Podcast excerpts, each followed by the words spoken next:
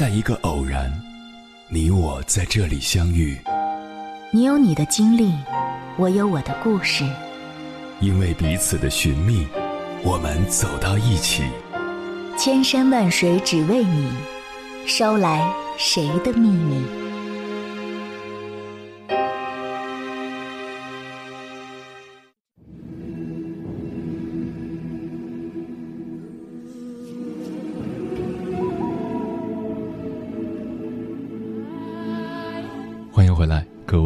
旅行者，这里是正在直播的中国交通广播，千山万水只为你，深夜不孤单。我是迎波，绰号鸭先生。我要以黑夜为翅膀，带你在电波中自在飞翔。最近听说，越来越多高学历的年轻人去送外卖了。杭州一位九零后设计师放弃四万五的月薪去送外卖；合肥一位九五后程序员月薪两万，背着电脑去送外卖。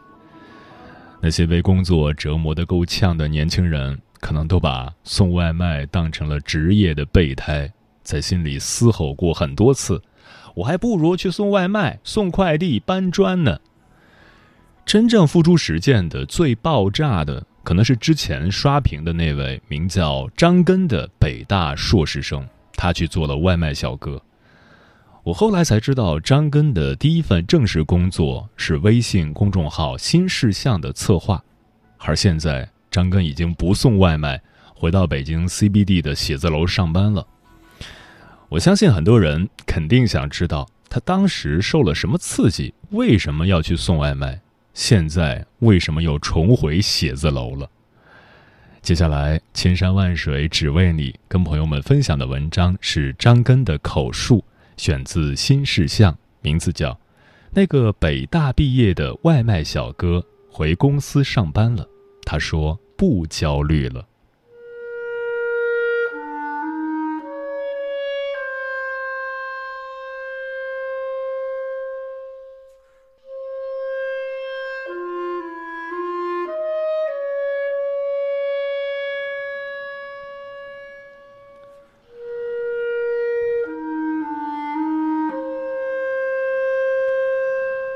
我也没想到，我去送个外卖就火了。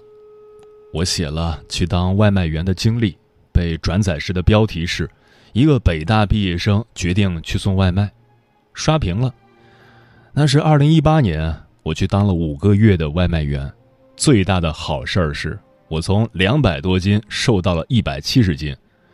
但别人看到的好事儿就不一样了。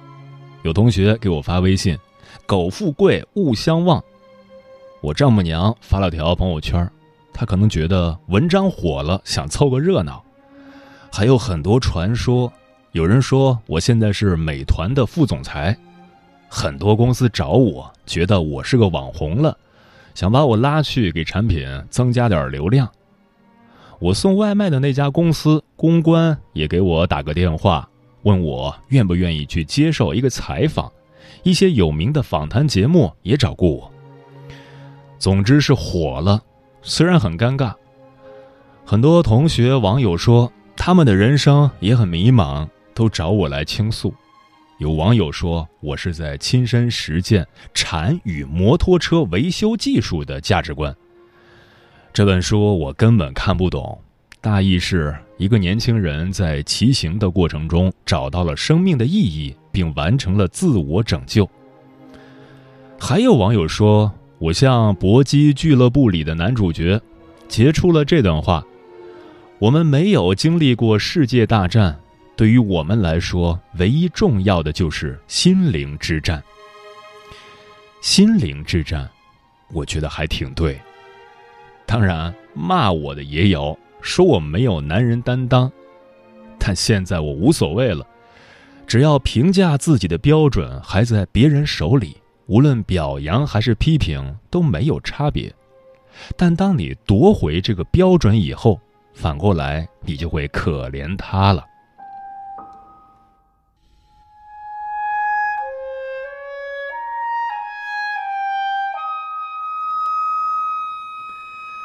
你问我为什么北大毕业要去送外卖？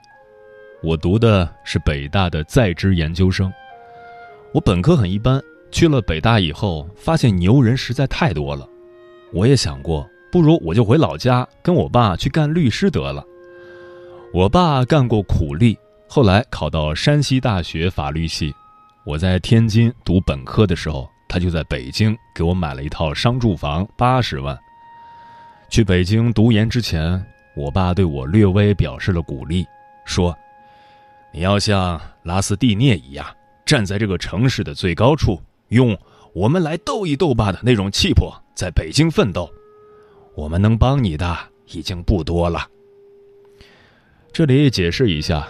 拉斯蒂涅是巴尔扎克人间喜剧里绝无仅有的能靠个人奋斗、不择手段爬到欲望最高峰的人物。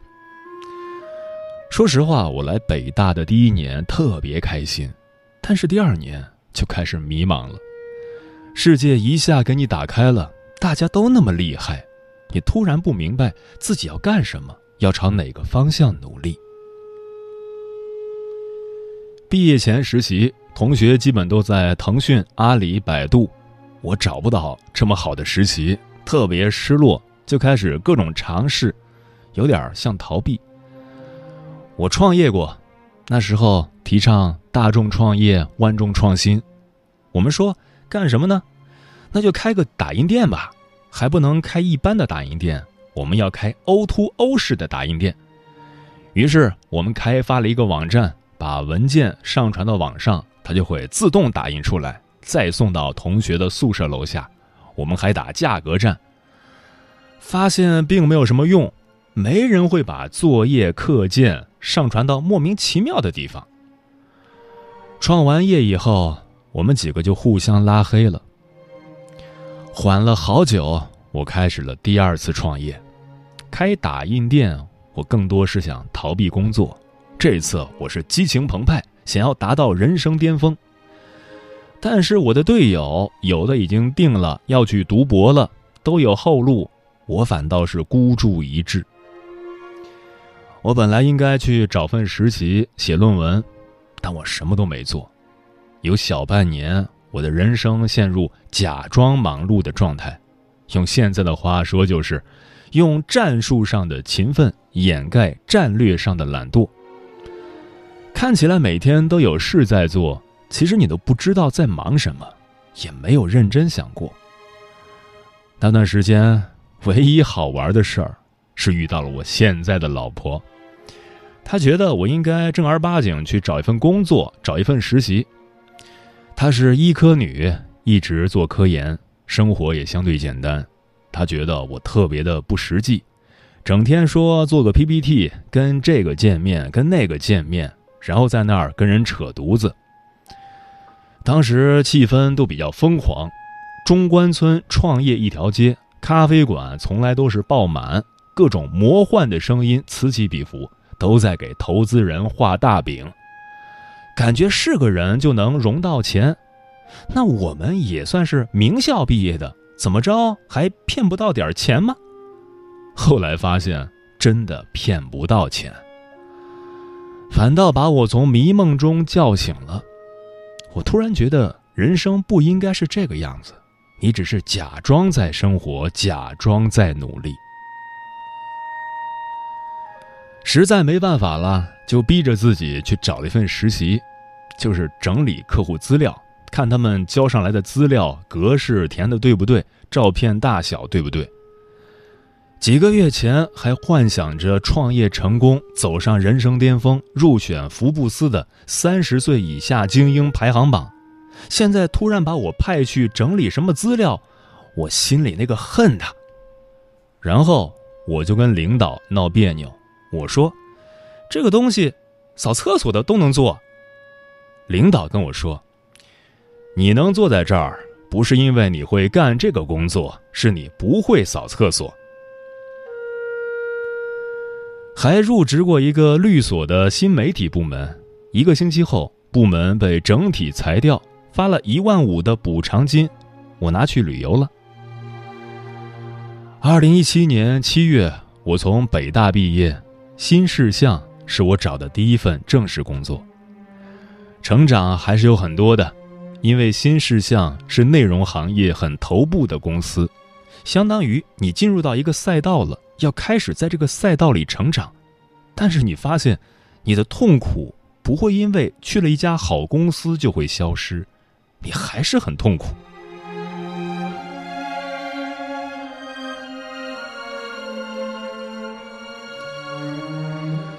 离开新事项，一个原因是我觉得我的能力还是跟新事项有差距的，但主要原因是那个一直以来的问题一直没有解决。我到底要做一份什么样的工作？我从小就被教育，你要不往上走的话就完了，这辈子就要落在别人后面，在同龄人里面混的会是最差的。我爸对我是有期待的。他在我们老家扎根，成了一名成功的律师。他可能希望我在北京扎根，成为一个北京成功的律师。那我的孩子，他的孙子，可能要在美国扎根，成为一个国际知名的律师。他觉得人应该一代比一代强。他从小就跟我说：“你要不好好学习，就当包工头去。”我其实一直在害怕。害怕不被这个社会理解，害怕被同龄人抛弃，害怕女朋友不理解，害怕很多东西，然后发现，这种害怕制约了我做很多事情。我之前靠物质填补不安全感，比如我有一台佳能相机，但是我想要徕卡或者菲斯。当真的有一天摸到一台三十万的菲斯，就觉得没有我想象中那么好，拍出来的照片和用佳能没什么区别。当我用外界的东西装点自己的门面时，并没有解决真正的困境，只是换了一个层面在焦虑。意识到这个的时候，我就觉得钱不能解决我真正的问题。你不知道自己要干什么，你周围的人都非常优秀，你就想跟着他们的脚步走，起码会求个心安，至少我跟大家一样。你现在还可以这样说服自己，但等到中年以后，这个问题肯定会爆发出来的。年轻人的问题，说实话就是穷，去做一份工作，主要就是为了钱。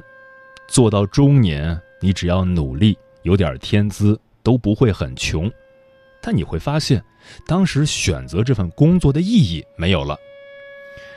我见过好多这样的，感觉我爸也是，人到中年得到了年轻时想要的东西，但回过头发现人生的意义已经没有了。中年危机肯定会在我身上爆发的，所以我决定提前把它处理掉。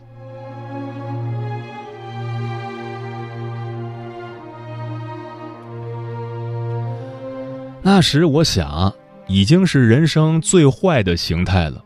社会不认可我的脑力工作成果，我必须要出卖自己的体力了。我本来是想做快递员的，第一个投的简历是京东，但京东那段时间不招人，我就想着顺丰，要做也要做快递中的龙头嘛。结果让我去顺义面试，我就没去，太远了。以前写简历都是洋洋洒洒一大堆，现在身体健康、吃苦耐劳有一样就行了。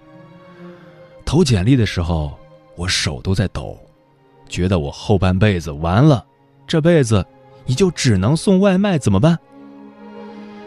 第二天就有人打电话让我去面试，我坐了两个小时的地铁去了大兴六环外，有个小中介，里面有一群人坐在那儿。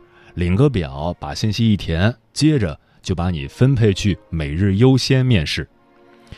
我又坐地铁到了二环的每日优先，算是面试。其实跟你说完工作要求，你就可以来了。他们公司要求你自己买个三轮车，三千块钱，公司提供无息贷款。我还一分钱没挣，自己要先花三千块钱。我说我考虑一下。当时我心情非常愁苦，路上就接到了河马的电话。他离我家挺近的，我住草房，他在十里铺，坐地铁大概五六站。其次也配电动车，每个月掏三百块使用费。我心想，那行啊，说起来我也算入职阿里。我当时也不知道要做多久，最坏的打算是做一个星期就回来了。有天早晨，女朋友打来电话问我最近怎么都不联系她，我就给她发了一张自拍，说我去送外卖了。她哈哈大笑。我们每天也用钉钉，早上先去公司打卡，到送餐地点以后打一个卡，排队接单，送完了再回去接单，下班再回去打卡。你把它想象成跟白领生活一样就可以了，只不过我们干的是体力活。没想到一个星期就真的干不下去了，一个是太累了，早晨六七点就要过去，高强度工作一天，晚上七八点才能回家，还要开晚会，告诉大家今天谁超时，超时的要交罚款。没有达到单量的，要留下来清理现场。就像你会为完不成的 KPI 焦虑一样，送外卖的压力主要来自于超时。之前外卖员提前点送达，我都会很生气，所以，我送外卖有自己的信条，绝对不会提前点。你发现，你不自觉地融入到这个过程中，虽然超时一单罚二十块钱。送一单挣七块钱，可能放平时我也不在乎那些钱，但是当了外卖员，我就不想被罚，不想有超时。因为赶时间送外卖，经常会遇到鸡蛋碎了的情况，一般公司会帮你退回去，但是次数多了也会被批评，所以我一般都会给客户打电话征得同意，再提前点送达。唯独有一个人没同意，我现在都记忆犹新。他说：“不可以，你这是不诚信。”给他送到以后，他又给我打一电话，说：“小伙子，我要跟你聊一聊这个事儿。”接着教育了我二十分钟。我说：“对对对，没错，您说的是，我们下次一定避免。”一边要骑车，只能把手机夹在头盔里，一边应承了一路。我原本是不喜欢跟人打交道的，结果忽然活成了客服。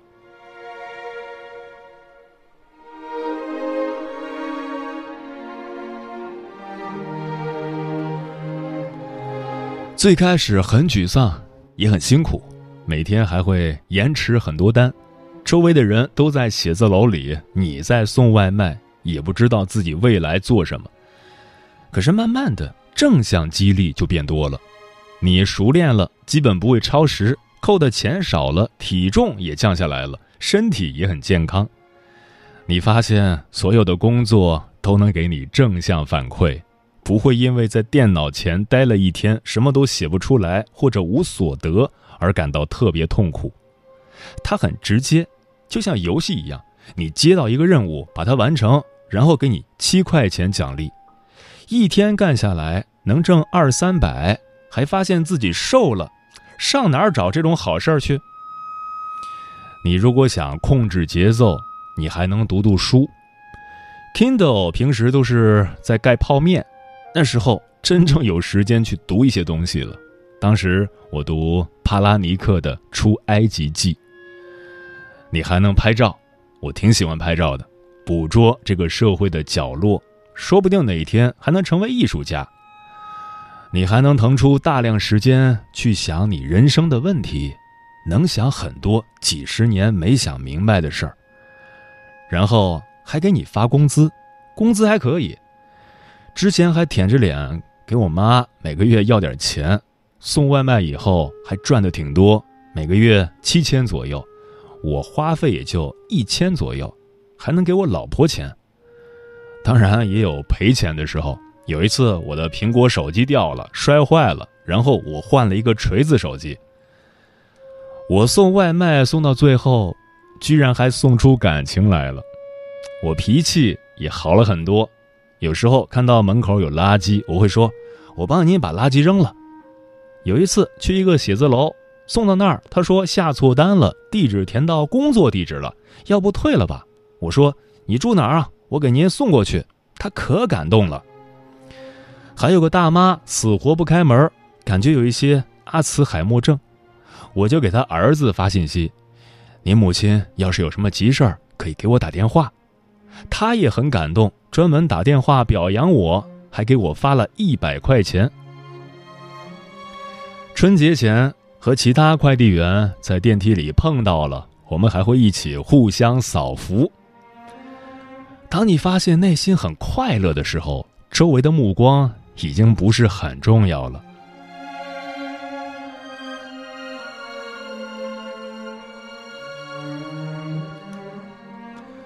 两年后结婚时，我问女朋友：“你是什么时候下决心想要嫁给我的？”她说：“你去送外卖的时候。”我说：“你不觉得丢人吗？”她说：“以前觉得我就是一个特浮夸的文艺青年，很多东西都不切实际。但是通过送外卖这件事，他觉得我挺厉害的。”我之前可爱批评我老家了，大同太落后了。三四线城市容不下灵魂，现在觉得哪儿有灵魂？你容不下的只是你的一种偏见，根本不用上升到灵魂。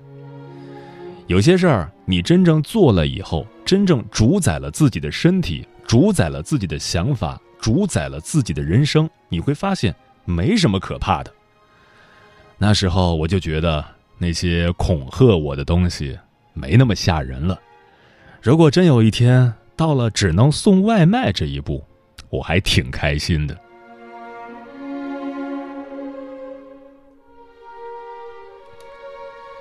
四个月过去，女朋友回国了，双方要见家长，我也就结束了这份工作。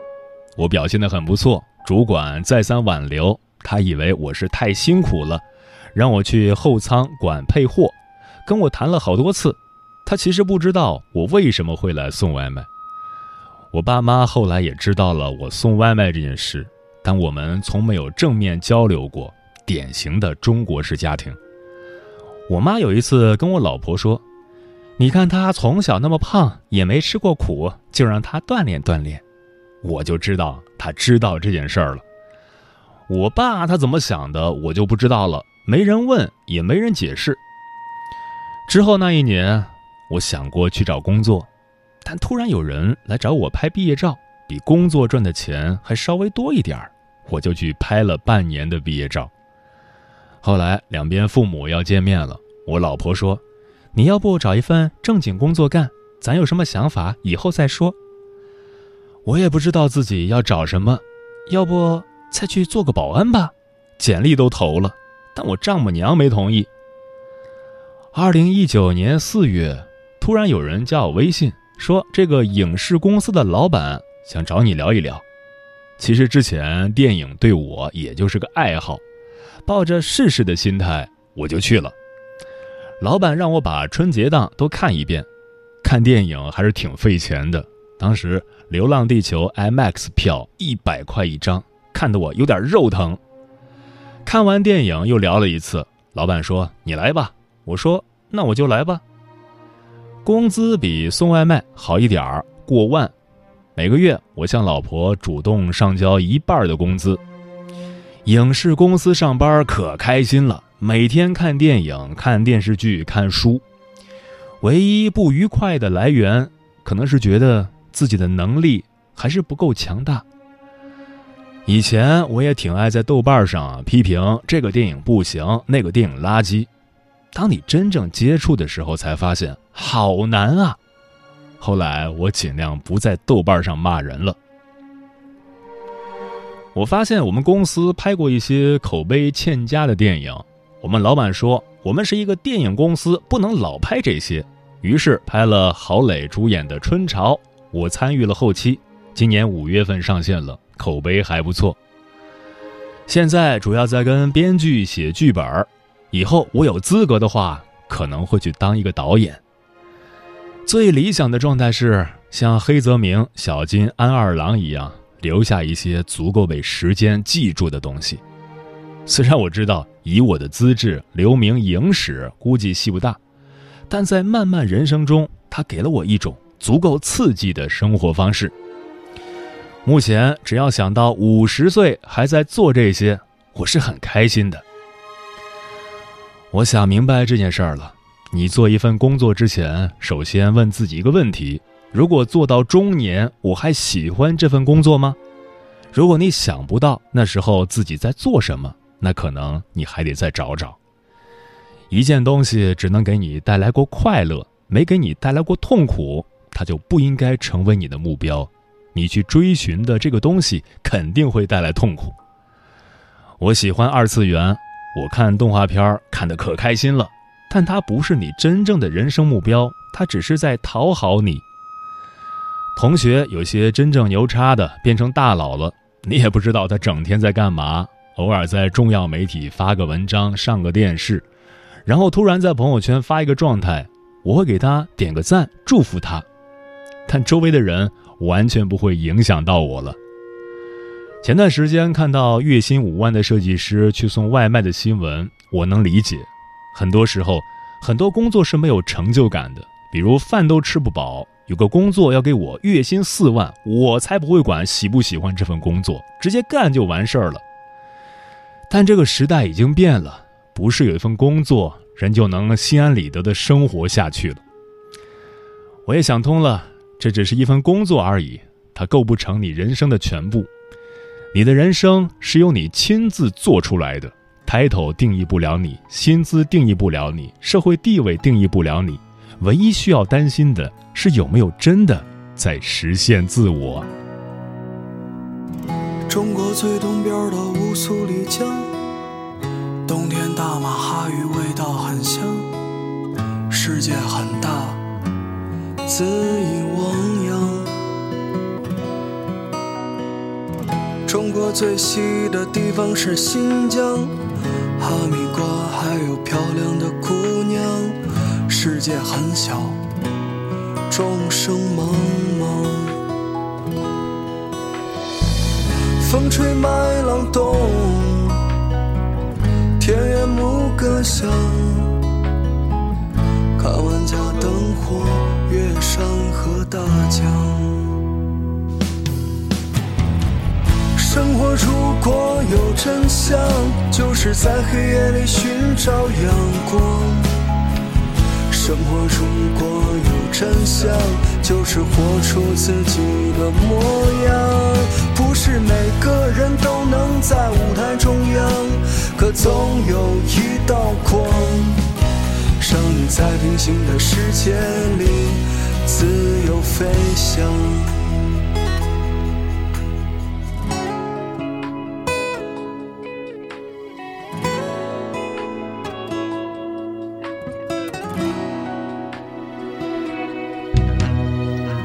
中国最西的地方是新疆，哈密瓜还有漂亮的姑娘。世界很小，众生茫茫。风吹麦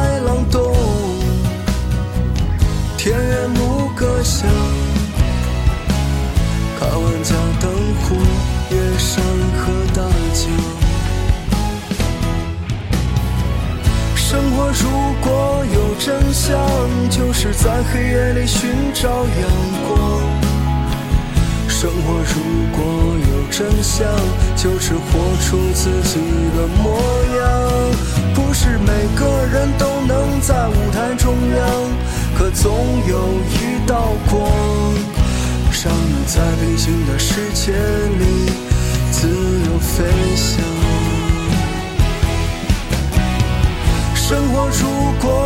真相，就是在黑夜里寻找阳光。生活如果有真相，就是活出自己的模样。